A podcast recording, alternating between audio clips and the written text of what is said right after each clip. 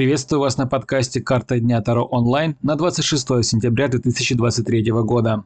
Выпадает паж мечей. Карта дня говорит о том, что вы услышите критику в свой адрес. Ваши предложения, скорее всего, будут отвергнуты. Нужно просто подготовить себя к этому изначально, чтобы потом не расстраиваться и не вставать в контратаку. Между прочим, критика может оказаться очень полезной, так как она несет в себе что-то ценное. Если вы прислушаетесь к моим словам, то в вашей жизни многое прояснится – так как обязательно наступит тот момент, когда вы сможете раскрыть свой потенциал. Ведь у вас для этого есть все необходимое – общительность, смекалка, сообразительность, контактность. Если вам нужен личный расклад прямо сейчас, заходите на Boosty и подписывайтесь. Вся информация есть там. До встречи в следующем выпуске.